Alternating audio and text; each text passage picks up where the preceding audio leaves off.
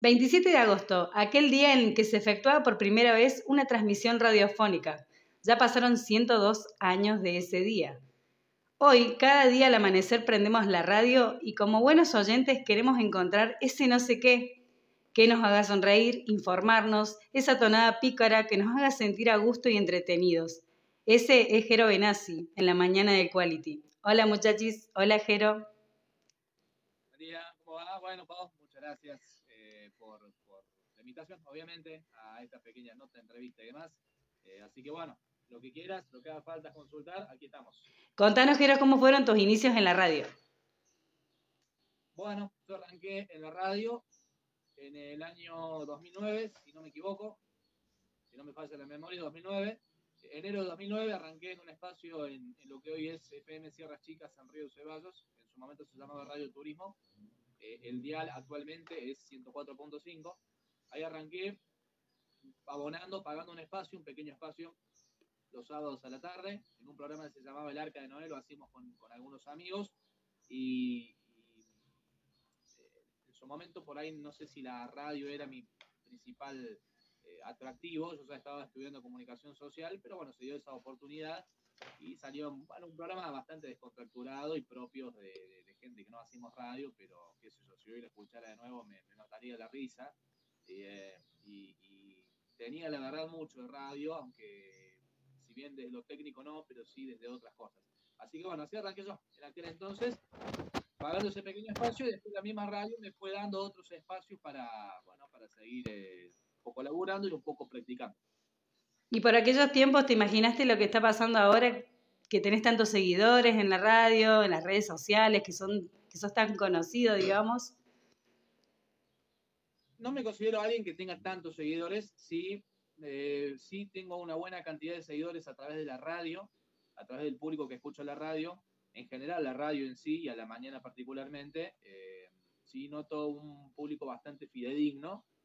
Eh, pero bueno, no sé si yo me considero alguien que tuviese tanta cantidad de seguidores, ni tampoco en las redes sociales me considero lo que hoy sería un influencer que tienen esa cantidad de miles y miles de seguidores. No sé si algún día lo seré, no sé si me gustaría tampoco realmente, pero sí valoro mucho eh, eh, un buen porcentaje de gente o un alto número de gente que escucha la radio, que escucha la mañana, que escucha el programa eh, y que se queda y, y, vuelve a renovar sus, sus votos al otro día o a las semanas o al mes y eso realmente tiene como un valor inconmensurable y además es lo que realmente nosotros vivimos esto, así que ni qué, hablar al respecto. ¿Y cómo es un día de radio Jero Benassi? ¿O armas el programa, por ejemplo?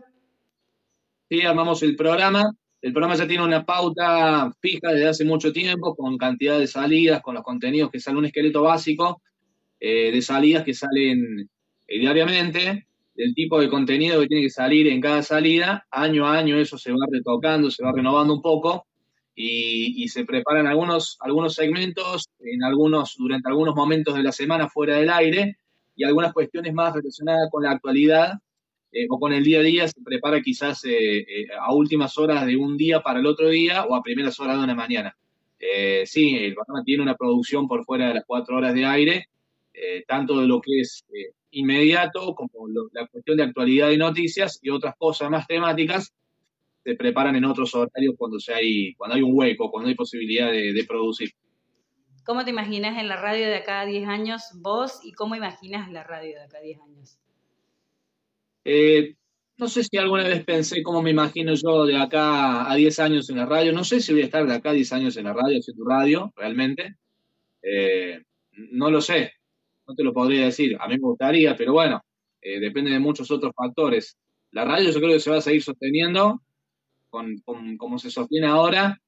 Hay que ver qué aparece de acá a 10 años en el mundo este de la tecnología, que aparecen tantas cosas y, aplicaciones y plataformas y medios de contenido que no llegaron a reemplazar la radio, pero que sí eh, fueron comiendo indudablemente un poquito de espacio, ni que hablar a la televisión.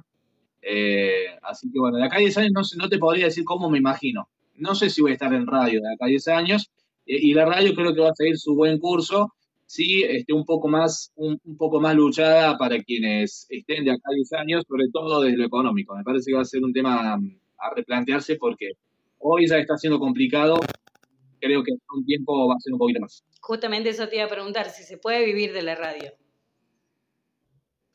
Eh, pocos pueden vivir 100% de la radio. Pocos pueden vivir 100% de la radio. La mayoría eh, tenemos un segundo trabajo o hacemos eh, laburo libre, freelance, lo que se llama, depende. Tenés un sinfín de situaciones. Es muy difícil vivir hoy exclusivamente la radio. Quienes lo pueden hacer, obviamente, están en las radios que, mayor soporte económico, técnico, mayor espalda tienen y bueno, eso. Pero te diría que un alto porcentaje de los que hacemos radio no eh, es muy difícil vivir pura y exclusivamente de eso. Bueno, muchas gracias por contarnos cómo es la radio un poco desde adentro y cómo es ser un loco de la azotea. Con ustedes, Jero Benassi. Con ustedes, Paulín Llanes. Gracias. Hasta la próxima.